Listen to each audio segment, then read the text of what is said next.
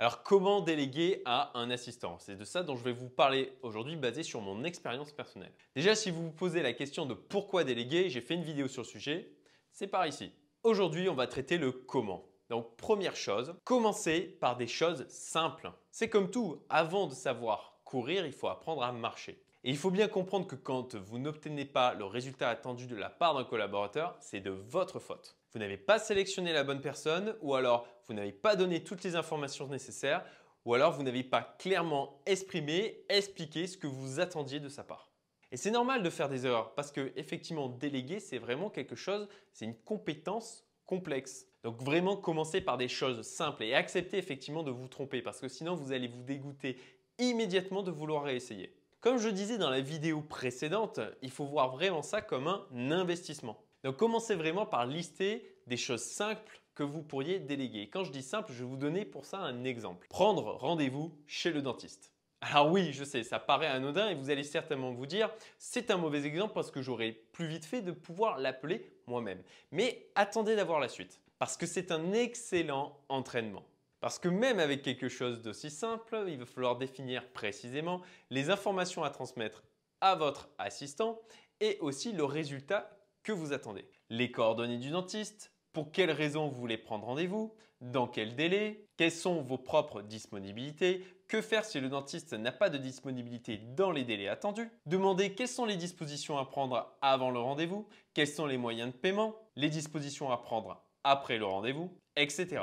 Et quand vous l'aurez fait une fois, vous aurez un processus qui sera établi. Vous pourrez capitaliser sur celui-ci et potentiellement le faire évoluer si le résultat attendu n'est pas celui que vous escomptiez. Vous voyez en fait qu'avec même un exemple extrêmement simple comme celui-ci, il va y avoir des informations qu'il va falloir que vous prépariez, il va falloir que vous réfléchissiez à votre demande de manière à ce que la personne à laquelle vous allez déléguer cette tâche puisse la faire correctement. C'est pour cette raison en fait que je vous dis que c'est quelque chose qui est quand même d'assez complexe à faire parce que même sur une demande aussi simple, il y a plein de choses auxquelles il faut penser en amont. C'est donc une gymnastique intellectuelle qu'il faut acquérir et des réflexes qu'il faut prendre. Ensuite, faites une liste claire de ce que vous voulez déléguer. Pour ça, en fait, j'ai deux moyens à vous donner. Première méthode, simple et efficace. Vous prenez un whiteboard ou un paperboard et vous faites trois colonnes sur celui-ci.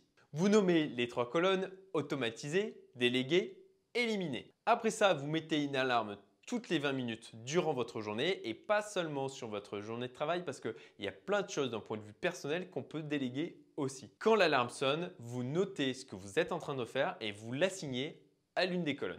Deuxième solution, plus contraignante mais à plus long terme et qui va vous donner plus de visibilité. C'est moi ce que je fais. Vous notez absolument tout ce que vous faites dans votre agenda. Moi j'utilise Google Agenda, ça fait 8 ans que je note absolument tout ce que je fais. Alors bien sûr, hein, si je fais un truc qui me prend une minute, ce n'est pas un truc que je vais noter, mais les tâches les plus significatives, je les note dans mon agenda. Ça me permet de faire en fait un bilan clair des tâches que j'ai pu réaliser, de savoir le temps que j'ai pu passer sur différentes thématiques comme l'administratif, la comptabilité, le management, la prospection, le commercial, le copywriting, etc. Et d'identifier ben, celles qui sont les plus simples et aussi les plus chronophages. Une fois que vous avez listé toutes les tâches que vous voulez déléguer, il va falloir donner toutes les informations nécessaires à votre assistant. Comme je disais au début de cette vidéo, il va falloir anticiper ce dont votre assistant va avoir besoin comme information afin de traiter correctement votre requête. Et surtout l'encourager à venir vous solliciter quand il n'a pas la possibilité, et ça c'est extrêmement important, quand il n'a pas la possibilité de trouver l'information par lui-même. Et attention sur ce point, il faut bien garder en tête que vous devez gagner du temps. Donc il ne faut pas rentrer en fin de compte dans un principe de micromanagement où on va venir vous solliciter en permanence pour pouvoir récupérer des informations complémentaires. C'est un truc que vous ne devez pas accepter et que vous devez gérer vraiment correctement.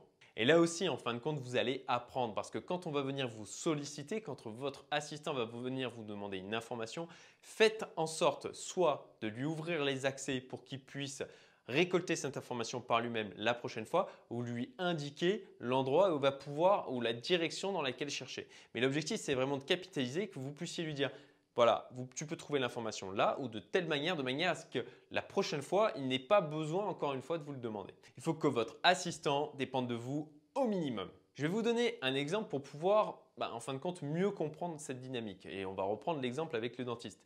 Si vous avez demandé à votre assistant de vous prendre rendez-vous chez le dentiste sans préciser ben, les moments où vous pourriez vouloir ce rendez-vous, il va revenir vers vous pour pouvoir vous demander à quel moment vous avez des disponibilités. Là, ce que vous pouvez faire, c'est tout simplement lui ouvrir l'accès à votre agenda. Alors, bien sûr, ça nécessite d'avoir un agenda et de le mettre à jour régulièrement, de manière à ce que la prochaine fois, ben, il n'ait pas la nécessité de venir vers vous, il puisse regarder directement votre agenda pour pouvoir poser le rendez-vous en fonction de votre disponibilité. Si tu es encore là, c'est que tu apprécies cette vidéo. Donc, pour me remercier, partage-la et si tu veux être tenu au courant des prochaines, abonne-toi. Merci. Maintenant, passons aux différentes demandes que vous allez pouvoir formuler et à une erreur que vous devez absolument éviter. Vous allez vous rendre compte rapidement que vous avez deux typologies de demandes. La première, c'est celle qui nécessite des compétences spécifiques et puis bah, toutes les demandes qui n'en nécessitent pas, tout simplement.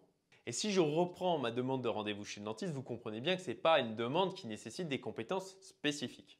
Par contre, si je demande de faire le résumé d'un podcast ou d'un livre, par exemple, là, ça commence à être un petit peu plus spécifique déjà. Votre assistant va pouvoir être en capacité de le faire plus ou moins bien en fonction ben, de ses restes qu'il a euh, de l'école ou s'il a l'habitude de traiter ce type de demande. Et pour monter un peu plus loin, si comme moi vous avez par exemple l'habitude de créer des articles pour votre blog et puis de les envoyer aussi en newsletter, ben, moi ce que je fais, c'est de demander à mes assistants de prendre l'article et de créer la newsletter avec. Mais ça, ça nécessite déjà un niveau de compétence qui est un petit peu au-dessus, avec des éléments qui sont spécifiques sur l'utilisation bah, de mon outil d'envoi de newsletter et de l'outil informatique en général.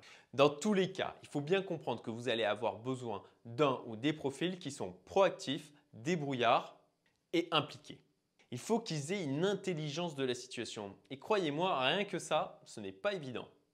Et on en vient à l'erreur qu'il ne faut pas faire quand on a donc défini et compris qu'il y a donc deux typologies de demandes. L'erreur que j'ai pu faire, c'est simplement que j'ai dispatché en différentes catégories toutes ces demandes et que j'ai cherché à les donner à différentes personnes. Ça peut vous paraître logique de faire ça et moi-même ça me paraissait extrêmement logique, mais en fait c'est vraiment une erreur parce que ça va vous prendre beaucoup de temps et d'énergie et ça c'est vraiment quelque chose que l'on veut éviter. En fait, ce dont vous avez besoin, c'est de trouver un ou des assistants auxquels vous allez transmettre toutes vos demandes et qui vont s'occuper, eux, d'avoir l'intelligence de les traiter eux-mêmes s'ils s'en sentent en capacité, ou alors de dispatcher ces demandes et de les confier aux bonnes ressources ou de trouver les ressources dont vous avez besoin. Et de la même manière, il faut qu'ils se chargent de faire le suivi de ces demandes et de vous faire du reporting. Gardez bien en tête que l'objectif principal, c'est que ça vous prenne aussi peu d'énergie et de temps que possible, et même de la charge mentale. Donc il faut que vous puissiez confier une tâche avec toutes les informations bien préparées, et pour ça il faudra que vous mettiez en place des procédures sur ce sujet que vous devrez vous appliquer à vous-même, de manière à ce qu'ensuite votre assistant ou vos assistants gèrent ces demandes et vous fournissent les éléments que vous attendiez. Et oui, vous allez en fait déléguer le fait de déléguer. C'est quelque chose que j'ai mis vraiment beaucoup de temps à comprendre et j'espère vraiment que je vous aurai fait gagner beaucoup de temps. Alors comment trouver maintenant un assistant efficace? Eh ben, Je vais vous donner moi ma pépite personnelle. Et c'est un truc que je ne vais pas pouvoir développer entièrement dans cette vidéo, ça serait beaucoup trop long, il y a tellement de services qui existent, j'en parlerai dans une autre vidéo. Alors c'est clairement une partie compliquée, vous vous en doutez. Et aujourd'hui, ce qu'il faut bien comprendre, c'est quelque chose que peu de gens savent, c'est que vous n'êtes absolument pas obligé d'avoir un assistant qui soit présent physiquement. Vous avez en fait des tas de moyens à votre disposition pour trouver des assistants virtuels, que ce soit du Upwork, du Fiverr, du freelancer.com, etc. Ce que je vous conseille, moi, c'est d'avoir plusieurs solutions et assistant. Parce que tout simplement, vous ne serez pas dépendant d'une seule solution, d'un seul service, d'un seul assistant. Et ça va vous permettre tout simplement d'être plus antifragile en fin de compte. Là-dessus, je vous renvoie sur la vidéo sur le sujet. Pour ma part, j'ai mis en place deux solutions. La première, c'est une assistante qui est présente physiquement. Et la deuxième solution, c'est ma pépite personnelle, theassistant.com. Mon assistante présente physiquement, en fait, s'occupe de toutes les tâches qui nécessitent effectivement une présence physique. Donc ça va être de scanner ben, tous mes papiers de frais et de faire les tableaux de remboursement associés, relever et trier le courrier, renvoyer les colis, faire des commandes en ligne et les réceptionner, etc. Et donc le deuxième service, theassistant.com, c'est un service d'assistant virtuel en ligne où toutes vos demandes sont en fin de compte centralisées. C'est par ce biais d'ailleurs que j'ai trouvé euh, celle qui fait le montage de mes vidéos, Sahar, je te salue. Toutes les demandes sont en fait gérées par un chef de projet qui vous est dédié, qui est associé en fin de compte à votre personne et qui va ensuite s'occuper ben, de tout dispatcher au sein de l'équipe de The Assistant en fonction ben, des compétences qui nous sont nécessaires à avoir. Et très franchement, je suis devenu assez accro parce que c'est vraiment génial.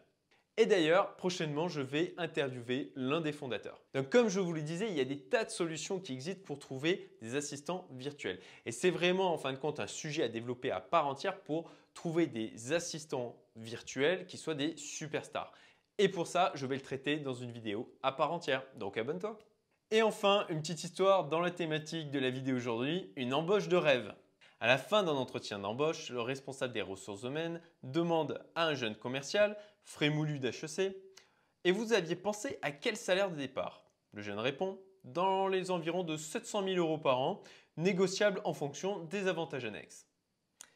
Bien, dit le responsable RH, que diriez-vous alors d'un contrat avec 8 semaines de congés payés, 14 jours fériés en sus dans l'année, frais médicaux et dentaires pris en charge par la compagnie, fonds de retraite vous donnant à 50 ans une retraite équivalente à 85% de votre salaire de l'époque, plus une voiture de fonction de type Audi S7 changée tous les deux ans. Le jeune homme se dresse sur son siège totalement ébahi et il dit Waouh, vous êtes sérieux? Non, répond l'autre, mais c'est vous qui avez commencé.